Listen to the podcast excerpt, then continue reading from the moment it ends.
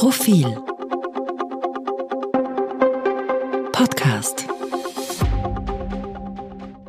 Herzlich willkommen beim Mittwoch-Podcast, der Innenpolitik-Podcast vom Profil. Ich spreche wie so oft mit Eva Linsinger, stellvertretende Chefredakteurin und Ressortleiterin unseres Politik- und Chronikressorts. Hallo Eva.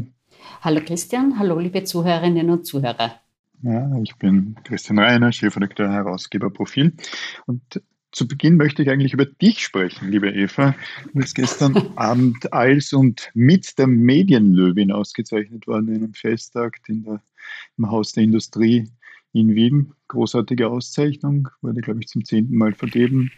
On Stage. Äh, wir sind alle sehr stolz auf dich. Erzählst du ein bisschen, wofür du ausgezeichnet wurdest, abgesehen davon, dass wir natürlich wissen, dass du das längst verdient hattest. Ja, vielen herzlichen Dank. Ähm, ich habe mich sehr gefreut, überhaupt nominiert zu werden.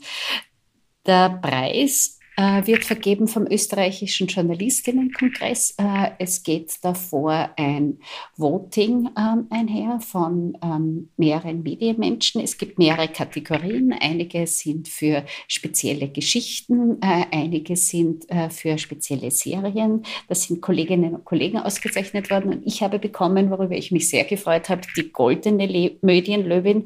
Das klingt jetzt ein bisschen merkwürdig für das Lebenswerk, also für keine konkrete Geschichte. Darüber musste ich auch schon lachen. Ja. es geht aber, gibt aber ein wichtiges Wort davor für das bisherige Lebenswerk. Also alle Politiker, Politikerinnen, die sich jetzt gefreut haben, vielleicht, dass ich damit aufhöre äh, zu schreiben, zu analysieren, zu kommentieren, mm -mm, zu früh gefreut, das geht weiter. Es war nur das bisherige Lebenswerk. Du hast mir gesagt, der Preis, also die Medienlöwin ist sehr schwer, die du heimschleppen äh, durftest und musstest und du warst selbst überrascht. Also du wusstest es wirklich vorher nicht. Nein. Wusstest, ich, ja, Nein, man glaubt das ja nie, wenn man das sieht. Ja, äh, und äh, wir waren zu dritt nominiert, die Claudia Reiterer vom ORF, Renate Graber vom Standard, zwei wirklich tolle Kolleginnen äh, und ich. Äh, niemand von uns wusste, wer es bekommt. Wir haben es dort erst live erfahren und ich kann jetzt wirklich ehrlich sagen, man weiß es vorher wirklich nicht. Maria Rauch-Kallert, äh, die den Journalistinnenkongress und auch diesen Preis ins Leben gerufen hat, hat offensichtlich gelernt zu schweigen und wirklich nichts zu verraten. Ich war wirklich ehrlich überrascht und habe jetzt diesen schönen goldenen Medienlöwen zu Hause stehen und werden dann bald ins Büro übersiedeln. Jawohl. Die zweistündige Rede, die du gestern gehalten hast, war unvorbereitet und off the cuff. sie war nicht ganz zweistündig, äh, sie war nur ein paar Minuten. Ich habe einfach ein paar Dinge gesagt, die mir am Herzen liegen. Jetzt wird es äh, kurz ernst, weil mit der ganzen Chat-Inseraten-Affäre ja auch der Journalismus ins Gerede gekommen ist, weil Umfragen ja neuerdings im Gerede sind, aber es erst vorige Woche eine gab von einem seriösen Institut, vom Gallup-Institut, dass nämlich ein Gros in Österreich glaubt, Berichterstattung sei käuflich. Damit haben auch wir Medien ein Problem und ähm, Völlig unabhängig, was bei den Ermittlungen der Wirtschafts- und Korruptionsstaatsanwaltschaft herauskommt, müssen auch wir Medien einfach deutlich machen, äh, uns unterscheiden von Medien, die vielleicht käuflich sind, die vielleicht zu nahe sind, die vielleicht zu verhabert sind. Und äh, es braucht auch dringend Regeln gegen diese freihändige Vergabe von Inseraten in Millionenhöhen, gegen die sich die offizielle Presseförderung, die sehr wohl an Qualitätskriterien gebunden ist, ja fast lächerlich gering ausmacht gemacht? Oft versprochen, nie eingelöst. Soweit ich das sehe, die einzigen, die dann wirklich ein, ein, ein, halbwegs diskutables Konzept haben, sind die Grünen. Ich hatte unlängst in einem Leitartikel geschrieben, keiner kein, niemand hat ein Konzept. Die Grünen haben sich zu Recht aufgeregt und gesagt, da gäbe es ein Konzept, das anknüpft an Qualitätskriterien, unter anderem an die Frage, ob man sich dem Presserat unterwirft, wie der Betriebsrat gestellt ist, wie viele Mitarbeiterinnen sind, während die Presseförderung sonst in Österreich ja sehr, sehr stark eine, eine Volumensförderung ist und damit genau das Gegenteil von dem bewirkt, was sie eigentlich bewirken sollte. Äh, Jo, wir sprachen ganz kurz vorher, liebe Leserinnen, liebe Leser, Eva und ich, darüber, was wir heute besprechen wollen. Äh, jetzt gleich mal deklariert, weil ich manchmal die Frage bekomme, unsere Unsere Podcasts sind weder gescriptet, noch überlegen wir uns lange, worüber wir sprechen wollen, weil dieser Podcast lebt ja gerade davon, dass es ein, ein, ein äh, spontaner Austausch aufgebaut, aber natürlich auf jahrelange Erfahrung und auf der Beobachtung dessen, was passiert ist. Jedenfalls in dem Gespräch zuvor war es relativ eindeutig, wir müssen und werden einmal mehr über, über Corona sprechen. Du hast die Zahl äh, die eben gemeldet wurde, genau recherchiert. Es sind 11.398 Fälle, die für den vergangenen Dienstag als neue Corona-Fälle gemeldet wurden. Äh, ich glaube, das ist ein absoluter Rekord. So viele Fälle gab es noch nie, irre ich mich? in der das gesamten Corona-Zeit. Ja. Ja. Das ist ein absoluter Rekord und ich will das wirklich nicht relativieren, weil wir da auf eine, glaube ich, echt dramatische Situation zusteuern. Man muss nur eines dazu sagen, es wird derzeit auch sehr viel getestet. Es gibt ja auch die 2G-Regel, äh, die 3G-Regel am Arbeitsplatz. Es gibt auch sonst viel Tests äh, und es, das erhöht natürlich statistisch die Zahl der positiv gemeldeten Fälle ein wenig. Es wird auch in den Schulen sehr viel getestet im Vergleich zum vorigen Jahr. Aber die Zahl ist ein absoluter Rekordwert. Es gibt auch sonstige Alarmzeichen aus einzelnen Bundesländern, aus Salzburg, aus Oberösterreich, wo die Inzidenzwerte besonders hoch sind, wird schon gemeldet, die Intensivbetten sind knapp oder werden bald knapp. Und einzelne Experten ähm, sprechen schon das böse L-Wort aus und sagen, äh, wir brauchen wieder einen Lockdown. Das sind bisher Experten. Glaubst du, dass die Politik sich dem anschließen wird, anschließen muss? Nachhoppeln wird sie einmal mehr. Sie sitzt und hockt einmal mehr vor der, vor der Schlange und, und, und, und wieder was Hase ist es, glaube ich, es verwendet im vergangenen Leitartikel und tut nichts, wird, wird nachhoppeln. Äh, ja, die Politik wird irgendwas tun müssen. Zu den Zahlen, das sind ja noch nicht, wir sind mitten im exponentiellen Wachstum. Falls diese 2G-Regel, die nun sehr spät kam, überhaupt genug ist und wirkt, dann kann sie erst in gut einer Woche langsam anfangen äh, zu wirken. Das heißt, am Wochenende werden wir 15.000 Fälle pro Tag haben. Jetzt muss man dazu sagen, diese Fälle als solche sind nicht, nicht so gefährlich und nicht durchgehend so gefährlich wie jene Fälle, die wir vor einem Jahr hatten, weil es vieles davon Impfdurchbrüche äh, sind, aber wir steuern ganz klar auch auf eine Überbelegung der Intensivbetten zu. Ähm, ich habe diese Woche, also im aktuellen E-Paper und in der Printausgabe, einen, einen Leitartikel geschrieben unter dem Titel Die Politik ist gefährlicher als das Virus, mit dem Untertitel, dass die Feigheit unseres Spitzenpersonals, also der Politik im weitesten Sinne, erbärmlich sei. Äh, auch und der Satz hat, drinnen. Ja. Der hat, Verzeihung, wenn ich dich unterbreche, aber es ist, um dich zu loben, ja. der hat wahnsinnig viele Reaktionen hervorgerufen. Unter anderem auch, was bei einem Leitartikel ja nicht so ähm, gewöhnlich ist, weil der ja meistens polarisiert und auch polarisieren soll. Aber da war die Zustimmung extrem hoch, oder? Extrem hoch. Ich schreibe seit Jahrzehnten Leitartikel und ich kann mich an keinen erinnern, der so viele Reaktionen hat. Das sind ungefähr 200 Mails, ein paar Briefe auch und auch die Reaktionen auf, auf Twitter und auf Facebook sind, sind immens. Also nicht übertrieben, es gab noch nicht, noch nie so viele äh, Reaktionen, selbst wenn man Lehrer kritisiert, was üblicherweise das Gefährlichste ist, bekommt, bekam ich nie so viele Reaktionen. Und ja, und so wie du es gesagt hast, was mich wirklich überrascht, ich weiß es nicht, 90, 95 Prozent der Reaktionen sind äh, hochemotionale Zustimmung. Danke, dass es endlich irgendjemand schreibt, was die Politik da treibt und äh, getrieben hat, ist, ist erbärmlich. Also da scheint die Emotion im Lande, die Bevölkerung ist einfach, ist fed up.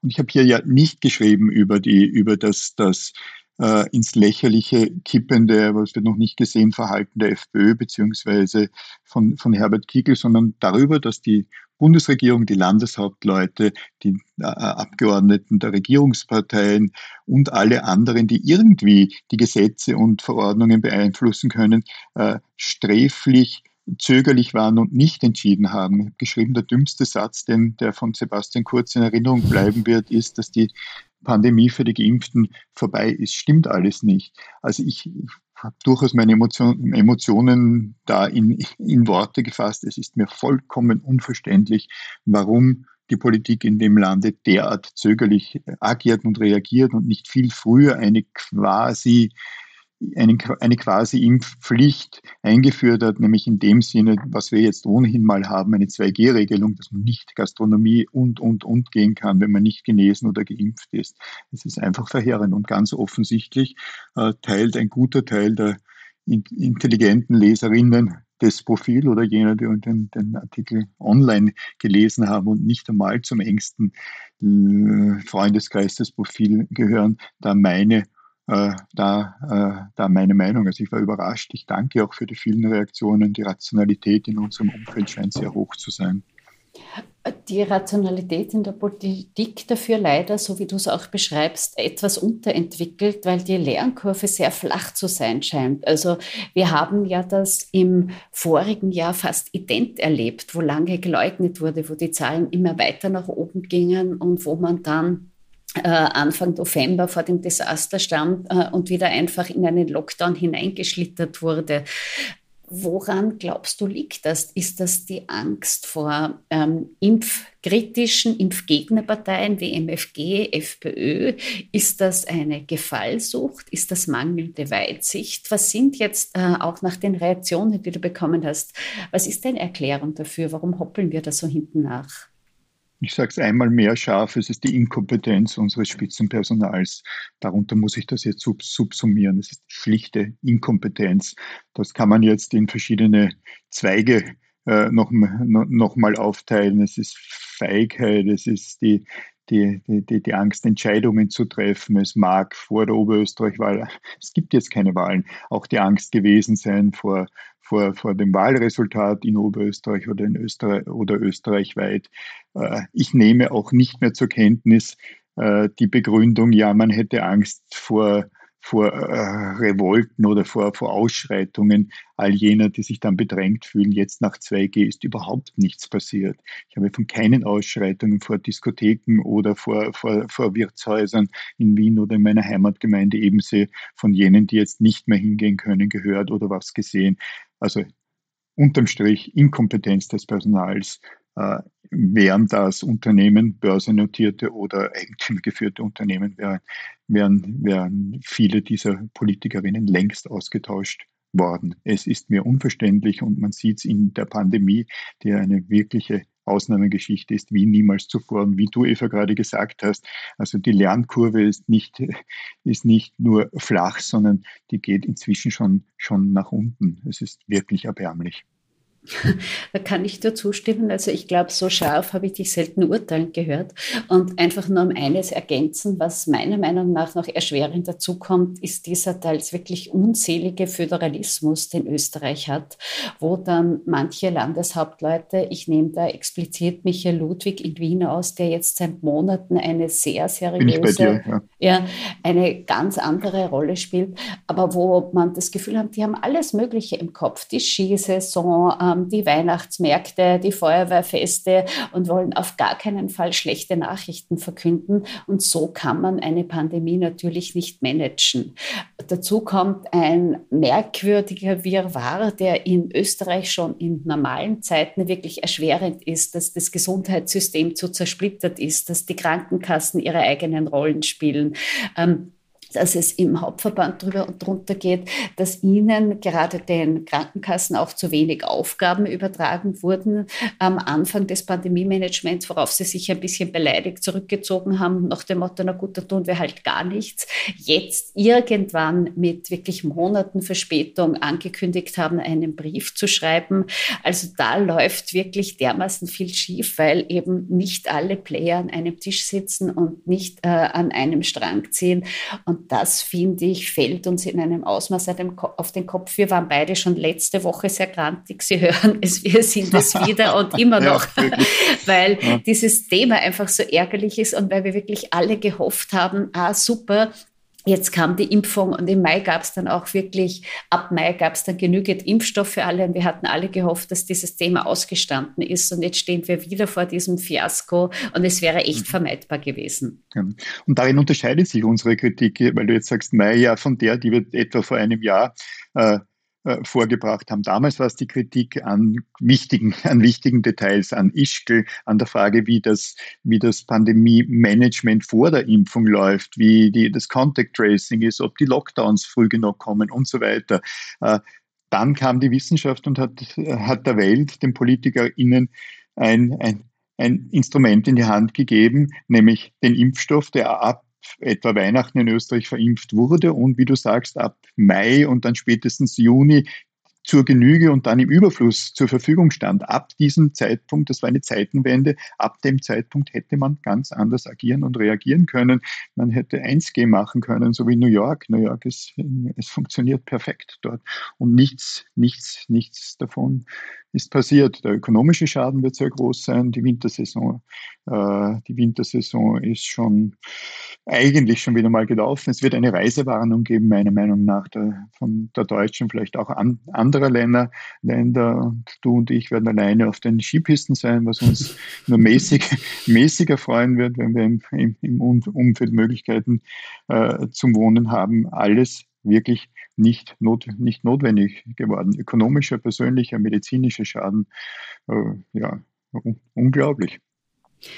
Ja, äh, ich kann dem allen nur zustimmen und es ist, man hat fast den Eindruck, es wurde mit Anlauf begangen. Also falls jemand äh, einen Plan hat in der Regierung, sonst irgendwo, dann wurde der wirklich äh, verschwiegen und missachtet und wir steuern da auf ein Chaos zu, das wir uns alle nicht hätten vorstellen können. Und ja, ich bin bei dir. Wir wollen jetzt nicht Kassandren spielen, aber die Reisewarnung aus Deutschland wird wohl nur eine Frage der Zeit sein und dann kann man sich alle diese mhm. Wintertourismuspläne mehr oder weniger einmagerieren, wenn ich das so salopp sagen darf.